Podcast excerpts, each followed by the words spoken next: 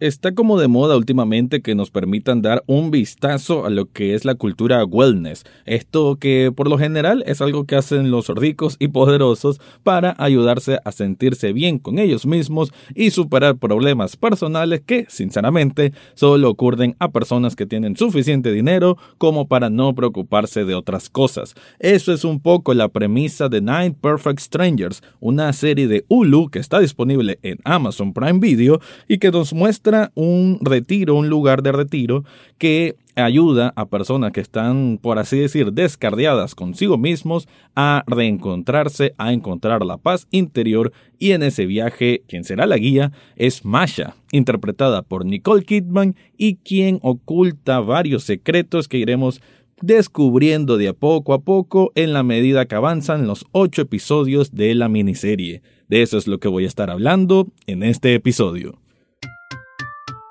Análisis cinéfilo y seriéfilo de la actualidad. Esto y más en el podcast Echados Viendo Tele. Esta es una producción desde Nicaragua de Rafael Lechado.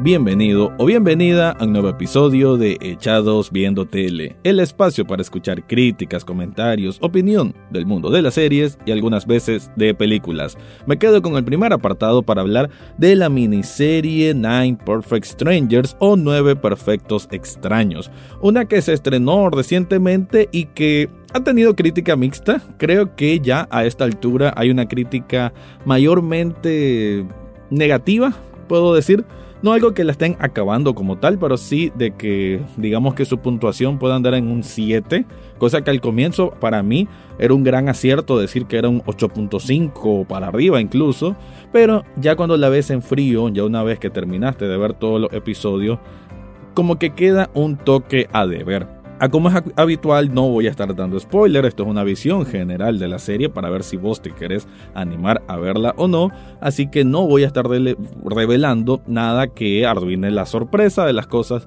que puede tener esta producción, que como lo mencioné antes, es de Hulu, pero aquí en Latinoamérica se puede ver a través de Amazon Prime Video.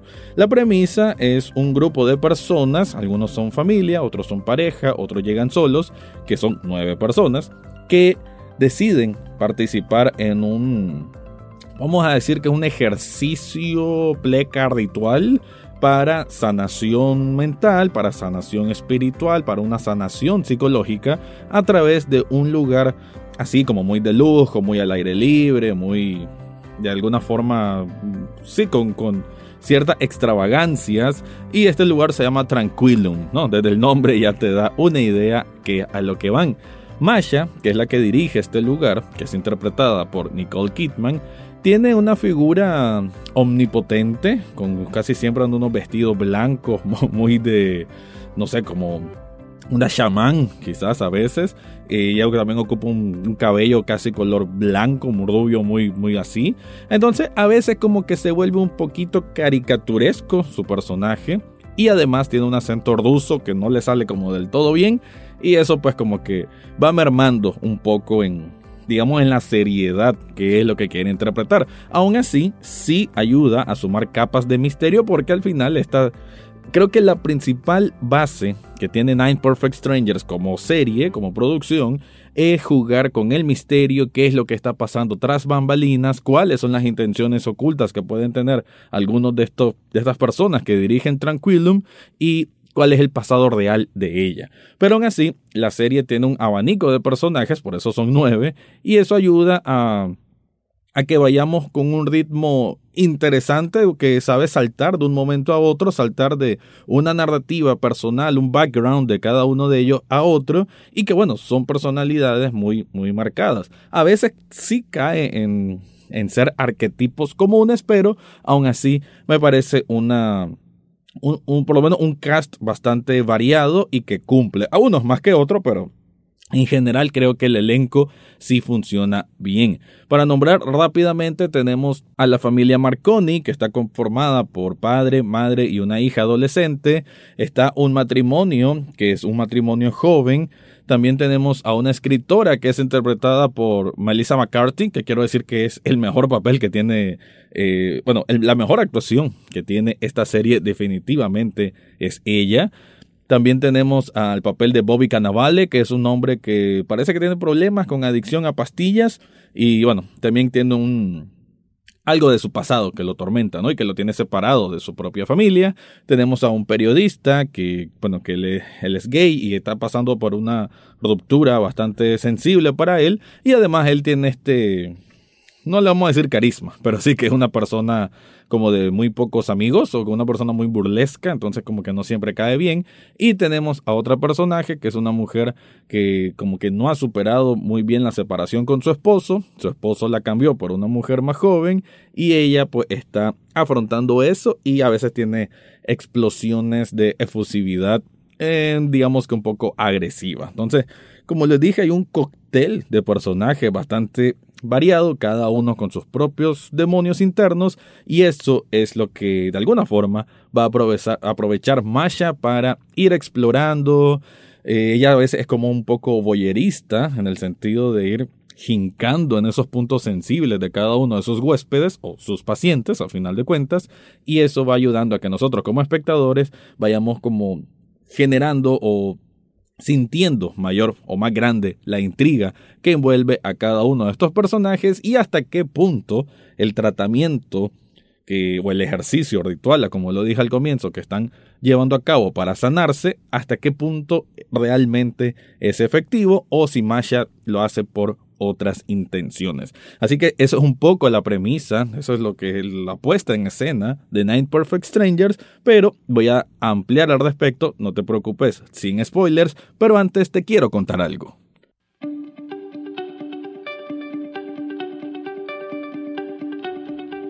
Si estás buscando una tienda donde hacer una camiseta con un logo que te guste, ya sea de una banda de rock, de una película, de una serie o algo que se te ocurra, tu mejor opción es Shop Nicaragua. En esta tienda de sublimación no solamente encontrás camisetas, también hay tazas, hay cojines, hay portavasos, hay accesorios para celulares, de todo un poco podés encontrar en Sublishop Nicaragua. Yo tengo varios artículos con ellos, voy a seguir teniendo artículos con ellos porque me gustan y realmente que siento que definen bastante bien mi personalidad.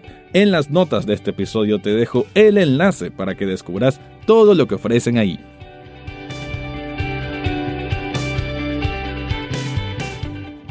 Más que de la trama en sí, en esta segunda parte voy a hablar de quizá los aciertos y errores que puede cometer este, este tipo de producciones que, aunque no precisamente es pretenciosa, pero sí tiene grandes nombres, es producida por David E. Keeley, que ya trabajó anteriormente con Nicole Kidman para la fabulosa serie Big Little Lies, por lo menos la temporada 1, la temporada 2 no tanto, pero ese, ese gran nombre, además que es una adaptación de un libro que fue bastante famoso en 2018, creo que salió eh, de la escritora Leanne Morarty, pues daba como tener los elementos bien pesados para decir, bueno, esta es una de las grandes, grandes shows que va a tener el 2021, pero de a poco como que se va resquebrajando. ¿Por qué digo esto? Aunque es cierto que cada episodio te deja una espinita como de querer descubrir qué más hay y que además saben mezclar muy bien los géneros porque hay como hay partes muy muy sensibles de dolor, de drama, hay partes muy divertidas, de hecho el papel, la química que hay entre McCarthy, Melissa McCarthy y Bobby Cannavale es fabulosa, creo que ellos dos son lo más interesante que tiene la serie. Y no solamente son el alivio cómico, también tienen mucha muchos rasgos humanos que creo que son los más certeros en reflejarlos. Los demás personajes, sobre todo la familia Marconi, es la que tiene quizás el dolor o la angustia más pesada porque ellos están ahí para sanar como familia por haber perdido a su hijo, que es gemelo de su hija que está cumpliendo 20 años, si no me equivoco. Entonces, ese, ese duelo, ese luto, el cómo superarlo, cómo perdonarse ellos mismos, porque es normal que cuando ocurre una muerte así, y en este caso un suicidio, pues ellos se sienten como de alguna manera culpables, ¿no? Incluso la, la hermana también.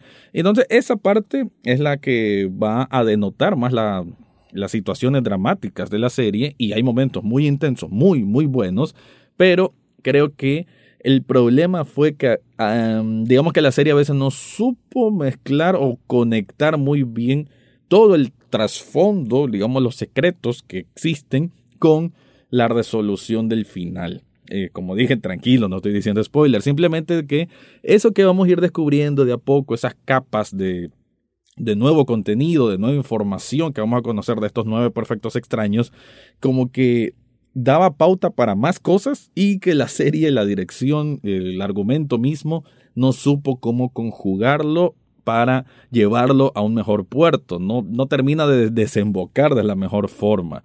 También eh, el, el, misterio, ¿no? El misticismo más que nada que tiene Masha, a como lo dije antes, a veces es tan caricaturesco que le resta un poco de, de seriedad o de, o de englobar mejor el, eh, sí, todo, todo, esa, todo ese suspenso de qué, cuál es su historia pasada, por qué esa historia pasada parece que le está persiguiendo en el presente, e, ese tipo de cosas, más la interacción que tiene con sus dos de sus principales ayudantes, que es Yao y Delilah, mm, a veces queda un poquitín no creíble, ¿no? A veces como que un poquito forzada cierto conflicto que vamos viendo entre ellos y eso también creo pues aporta a que la serie vaya perdiendo consistencia. Aún así, aún así quiero decir de que el viaje, o sea, por siete episodios, ocho episodios, la verdad que el, ir jugando, creo, con, con, el espectador de qué tanto puedes anticipar qué es lo que va a pasar después, creo que eso ayuda bastante. Además de que entre más como dije, entre más capas de contenido vamos absorbiendo de cada uno de los personajes, más nos hace sospechar cuál va a ser esa resolución, cuál va a ser el clímax del episodio final, porque normal va a haber un clímax en el episodio final, pero nos hace como dudar de hacia dónde, en qué momento, porque las cosas se van a ir saliendo de control. El ejercicio, la manera de ir sanando, que en este caso involucra que estén tomando unos batidos, que esos batidos tienen algunas sustancias alucinógenas, eso va obviamente provocando que eh, los comportamientos de estas personas no, no sean obviamente cuerdos ni estén muy controlados. Entonces eh, eso va a generar una serie de situaciones que van a ir escalando a un punto más álgido, más, más complicado. Y creo yo que, insisto, eso de no terminar de, de saber hacia dónde puede ir, eso es la, eso es lo que hace interesante la serie. Sin embargo, pues, como lo mencioné antes, sí a veces carece de consistencia, a veces como que nos dan mucho de unos personajes que quizás no están aportando tanto al, a la meta final. Entonces como que no están metiendo esto solo para despistar y se siente, ¿no? O sea, como que es muy, muy adrede que se hace y eso también hace que que vaya perdiendo un poquito de sustancia. Aún así, pues Nine Perfect Strangers me parece una buena apuesta, una buena serie para ver en tiempo corto, son solamente 8 episodios. Hay clases de actuación increíbles. Michael Shannon es uno de los actores que hace del, padre en esta familia Marconi. Y creo que él tiene un desempeño actoral brillante. La verdad que es un actor de esos actores que en la película que esté jamás va a decepcionar, aquí no lo hace. Creo que lo de Michael Shannon junto con Melissa McCarthy y Bobby Cannavale, pues es lo que más, más gana puntos en una serie que quizás debió tener una mejor conducción en lo que ya es su último el tercer cuarto, de, si lo vemos como un todo, ¿no? La, última parte, la, recta final, creo que debió afinar mejor. Creo que debieron concentrarse en ir hacia un lado y quizás no varios a la vez.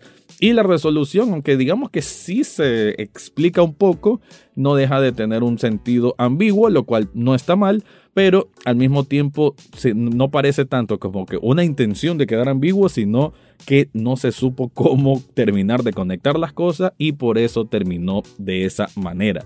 No es que se sienta abrupto, pero al mismo tiempo se sienta como que tenía que tener un cierre y nada, hay que cerrarlo. Esa es mi impresión al menos y quiero también saber qué pensás vos, si lo pensás ver, si no la pensás ver.